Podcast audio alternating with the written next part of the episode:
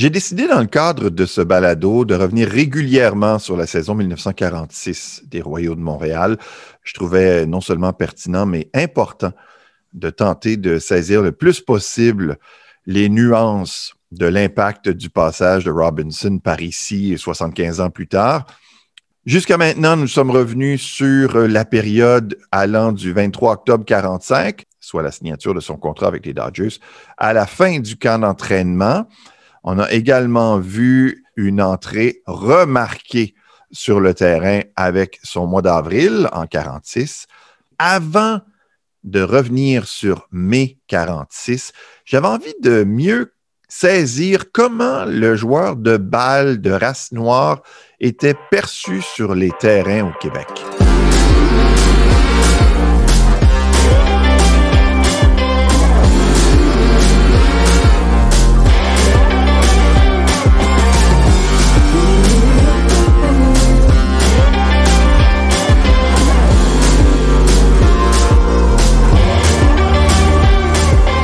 Aujourd'hui, la place offerte par le baseball québécois aux personnes racisées qui avaient envie de jouer avant l'arrivée de Jackie Robinson.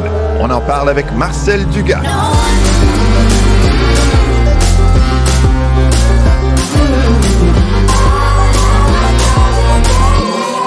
Marcel, je sais que c'est évident, mais en même temps, on dirait que ça m'a frappé depuis qu'on a commencé à échanger, toi et moi.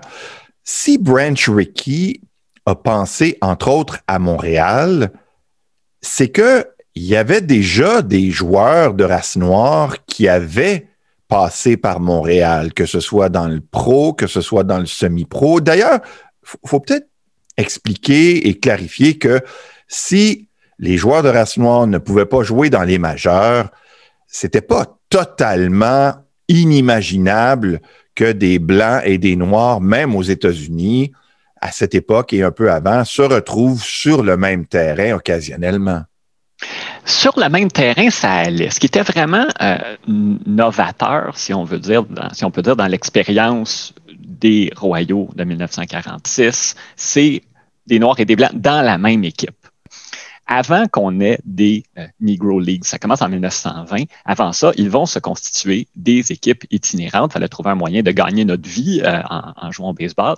Donc, on se forme des équipes itinérantes, on se promène d'une ville à l'autre et on affronte euh, des équipes de joueurs noirs, de joueurs blancs ou peu importe. Et d'ailleurs, il y a eu des, tournées euh, très célèbres qui se faisaient, des équipes entièrement composées de joueurs noirs qui euh, faisaient des tournées en compagnie d'une équipe qui, qui, ça aussi, a une histoire intéressante qui s'appelle l'équipe de la House of David. Donc, la, maison de David, c'était des joueurs qui étaient réputés comme étant tous euh, de religion juive, même si, bon, ils ne l'étaient pas tous, dépendant des périodes. Et souvent, ils portaient des, des, des grosses barbes, tout ça. Et donc, les joueurs juifs contre les joueurs afrodescendants, c'était deux deux groupes de marginalisés, semi-exclus dans la société qui se promenaient de ville en ville pour jouer euh, les uns contre les autres. Enfin bref, ça c'est toute une histoire dont, on pourrait parler aussi.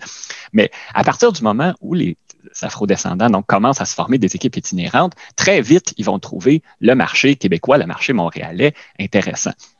On sait que euh, et l'histoire de ça est pas complète. Il y a encore de la recherche à faire là-dessus, mais on sait qu'à tout au plus tard, en 1896, il y a une des équipes euh, de joueurs noirs les plus célèbres aux États-Unis qui s'appelait les Cuban Giants, qui était euh, à l'origine, je pense, cubain, mais qui à ce moment-là ne l'était plus, était vraiment afro-américain, qui viennent à Montréal ils vont revenir l'année suivante, en 1897. Ils vont attirer une très bonne foule. D'ailleurs, euh, à Montréal, ils viennent jouer contre une équipe de joueurs canadiens et français et ils leur, euh, vous permettrez l'expression, ils leur sacrent une volée. Le baseball n'était pas très développé encore, surtout dans les communautés euh, canadiennes françaises au Québec à ce moment-là.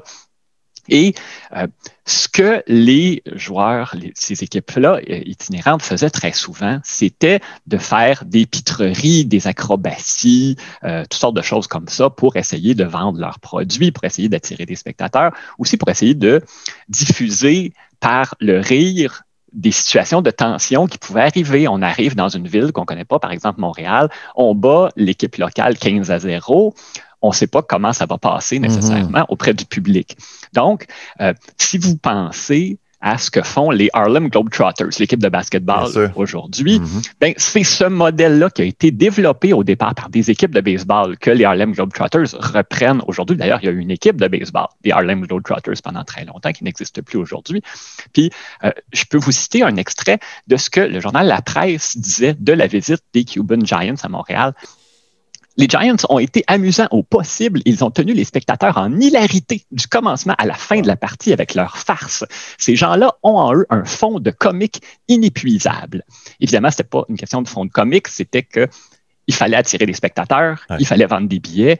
Je suis pas mal certain qu'ils auraient préféré juste jouer au baseball normalement dans les majeurs ou dans les, ligues mineures avancées si on leur avait donné la chance plutôt que de faire des pitreries. Mais il y avait pire que ça. Il y a une équipe qui s'appelait les Zulu Cannibals. Des fois, les oh. Zulu Cannibal Giants, qui eux, là, là, on est dans le baseball vaudeville vraiment là, à, fond la caisse. Euh, ils étaient afro-américains, mais ils se faisaient passer pour des membres de tribus africaines. Ils jouaient pieds nus, ils avaient des jupes de paille, on leur faisait des peintures qu'on pensait être des peintures de guerre zoulou. Ils parlaient euh, genre de langue inventée, ils faisaient des bruits. Là, vraiment, on poussait l'angle de on est, on vient d'une tribu du fond de la jungle africaine. Ils jouaient sous des noms d'emprunts qui sonnaient africains, souvent des rivières d'Afrique, tout ça. C'est Josephine Baker en moins sexy sur un terrain de balle c'est le désespoir en quelque part. C'est il faut trouver un moyen de gagner notre vie et si on peut attirer des gens comme ça. Et d'ailleurs, les Zulu Cannibals sont venus plusieurs fois au Québec dans les années 30 et 40 et les gens adoraient ça, voir ça. Ils attiraient toujours des bonnes foules. Euh, donc, c'était, c'est à ça que malheureusement, les personnes afrodescendantes devaient s'abaisser mm-hmm. très souvent. Mais peut-être qu'on ne serait pas allé les voir parce que justement, on n'était peut-être pas intéressé à savoir ce que euh, les gens dans l'autre communauté offraient comme produit sur le terrain. S'ils ne se démarquaient pas d'une façon inédite pour nous, on serait peut-être jamais allé les voir et c'était non seulement une façon de faire passer la pilule, mais d'attirer du monde. Absolument, absolument. Mais c'est malheureux qu'on les ait forcés à faire des choses comme ça plutôt que de juste jouer au baseball. Ou, s'ils si, voulaient faire du, stand-up ou de l'humour, ou peu importe, c'est autre chose, mais bon. On a parlé brièvement des Negro Leagues dans d'autres épisodes. Il y en a eu quelques-unes, dont une qui a duré deux ans, la USL. Et entre autres, il y avait une équipe qui, de Pittsburgh, a dû s'installer à Montréal, faute de partisans. Ça n'a pas duré longtemps. Je n'avais jamais entendu parler des Pittsburgh Crawfords qui étaient devenus quoi, les Montreal Crawfords? Euh, l'histoire des euh, Crawfords de Pittsburgh aussi, c'est une histoire qui est euh, complexe. Il y a sûrement des gens qui en ont entendu parler. Ça a été une des équipes les plus célèbres des euh, Negro Leagues, entre autres dans les années 30. Vous aviez à peu près tous les plus grands joueurs afro-américains de l'époque qui ont joué pour eux. Mais euh, les équipes partaient, venaient, euh, naissaient, disparaissaient à l'époque. Et dans les années 1940, donc, il y a une nouvelle euh, ligue de joueurs noirs qui s'appelle la United States League, donc, qui est formée et on va créer une nouvelle version des Crawfords de Pittsburgh qui a peu à voir avec celle pour laquelle a joué Satchel Page, etc., dans les années 30. Et eux, effectivement, sont venus jouer au Québec en 1945, donc l'année avant l'arrivée de Jackie Robinson. Et euh, il faut le dire, Brent Rickey était effectivement euh, mêlé à cette ligue, euh, cette United States Negro League. Donc, les envoyés à Montréal, il y avait probablement un petit quelque chose d'un ballon ah d'essai au Québec dans les années 20 et 30. On a eu des équipes complètes de joueurs afro-américains qui jouaient dans des ligues semi-professionnelles québécoises, la Ligue de la Cité de Montréal, différentes versions de la, Ligue provinciale, ont eu des équipes complètes de joueurs afro-américains qui venaient passer des mois ici, étaient vraiment, faisaient partie du calendrier, étaient dans le classement, tout ça. Euh, donc, c'est une longue tradition pour les Montréalais d'aller voir des matchs euh, où on a des équipes complètes de joueurs afro-américains. Donc, quand les Crawfords arrivent en 1945, on est très habitué à voir ça. Et en 1946, donc l'année suivante, effectivement, euh, les Crawfords ont été prêtés à la province de Québec. Ils ont joué, ils venaient avec une autre équipe, euh, très souvent des, une autre des équipes de la United, United States League. Voilà. Ils ont joué à Sherbrooke, à Québec, à Trois-Rivières et à Montréal, tout particulièrement. Et dans les journaux, effectivement, on les appelait les Crawfords de Montréal, mais ils n'ont pas joué la saison complète ici. Par contre, on a, il y a eu au moins une nouvelle dans les journaux qui a été publiée comme quoi Montréal, de même que Québec et Toronto, auraient pour 1947 une équipe dans la nouvelle United States Negro League qui s'appelle, qui serait rebaptisée la International Negro League. Donc, on aurait pu avoir deux équipes de joueurs professionnels entièrement noirs qui représentaient les villes de Montréal et Québec en 1947. La Ligue a fermé à ce moment-là. Donc, on ne saura jamais s'il y aurait pu y avoir effectivement des Black Royals de Montréal en permanence sur le territoire. Mais ça s'est discuté, en tout cas, à cette, époque-là. Est-ce qu'il y a des, joueurs ou des, euh, des dirigeants qui ont eu des objections à ce qu'on inclut des équipes de joueurs noirs dans les ligues pro, semi-pro québécoises? J'ai dénombré au moins trois exemples de ces équipes-là de joueurs afro-américains qui venaient passer des grandes parties de la saison de baseball à Montréal, qui jouaient dans des ligues locales à Montréal ou, au Québec. Donc, comme ça s'est fait à plusieurs reprises, je vais présumer que ça passait bien auprès des autres joueurs, mmh. évidemment mmh. auprès des spectateurs. Il y a un cas, par exemple, qui est recensé ça se fait en 1936. Les Royaux de Montréal, donc, qui existaient déjà euh, à ce moment-là, qui étaient revenus en 1928, donc les Royaux de la Ligue internationale, devaient disputer un match hors concours contre les joueurs étoiles de la Ligue provinciale du Québec, une des versions, donc, la Ligue provinciale. Et trois joueurs afro-américains d'une équipe qui s'appelait les Black Panthers, donc qui jouaient dans la Ligue provinciale à ce moment-là, devaient faire partie du club d'étoiles qui allait affronter les Royaux. Mais il y a au moins deux joueurs des Royaux, donc deux joueurs blancs, évidemment, qui ont dit s'il y a des joueurs noirs dans l'autre équipe, on ne joue pas. Donc, c'est les, joueurs des Black Panthers ont dû être retirés en catastrophe de l'alignement pour permettre la tenue du match. À ce moment-là, d'ailleurs, on, a dit dans les journaux par la suite qu'il y a un règlement dans le baseball pré-intégration qui dit si les joueurs blancs s'objectent à la présence de mmh. joueurs noirs dans un match, ils peuvent refuser de les affronter. C'était évidemment faux, il n'y avait pas de règlement à ce niveau-là. C'est juste que les blancs se permettaient de dire moi, je ne veux pas affronter des joueurs noirs. Puis s'ils avaient assez d'influence, ben à ce moment-là, on pouvait euh, faire retirer les joueurs noirs, on pouvait modifier l'alignement de l'autre équipe.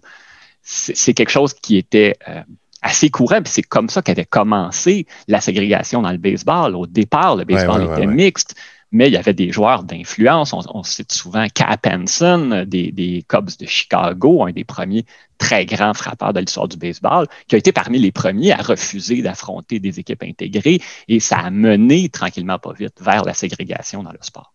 Est-ce qu'on sait, si je reviens à la Ligue provinciale, euh, comment euh, l'équipe, euh, disons, où ils dormaient, si ça se passait bien ou s'ils devaient, ben, j'exagère en disant dormir dans leur voiture, probablement qu'il n'y avait pas de voiture, mais on se comprend là ça, ça, fait partie des choses qui restent à éclaircir. Je pense qu'il y avait probablement moyen de se loger d'une manière euh, acceptable. Est-ce qu'ils vivaient en, chambre, probablement dans, le bas de la ville? Mhm. C'est plausible. Ils passaient probablement beaucoup de temps sur la route. Par ben, contre. Donc, il y, avait, il y avait beaucoup de, nuits dans l'autobus.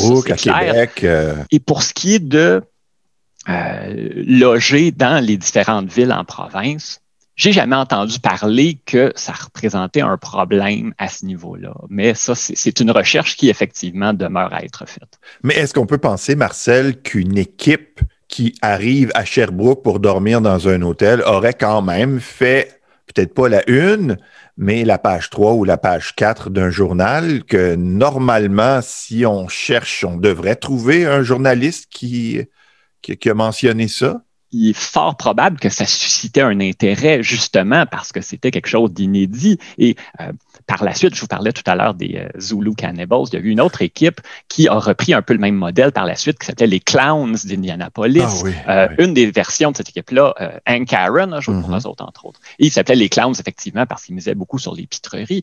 Ils sont, même après l'intégration, ils ont continué à venir au Québec très régulièrement. Ils sont venus à plusieurs reprises dans les années 50 et 60 et ils allaient vraiment jouer par partout. Entre autres, je pense en 1958, ils ont établi un record d'assistance pour un match de baseball à Jonquière. Ah oui. Euh, donc, le passage d'équipes entièrement formées de joueurs afro-américains, c'est sûr que ça suscitait un intérêt, mais je pense pas que ça aurait été de langue de ils ont dormi dans un hôtel chez nous. Je pense pas que ça aurait été cet aspect-là qui mhm. aurait retenu euh, l'attention. Mais là, je, m'aventure en disant ça. C'est pas quelque chose que j'ai vérifié personnellement. Ça m'apparaît assez coûteux.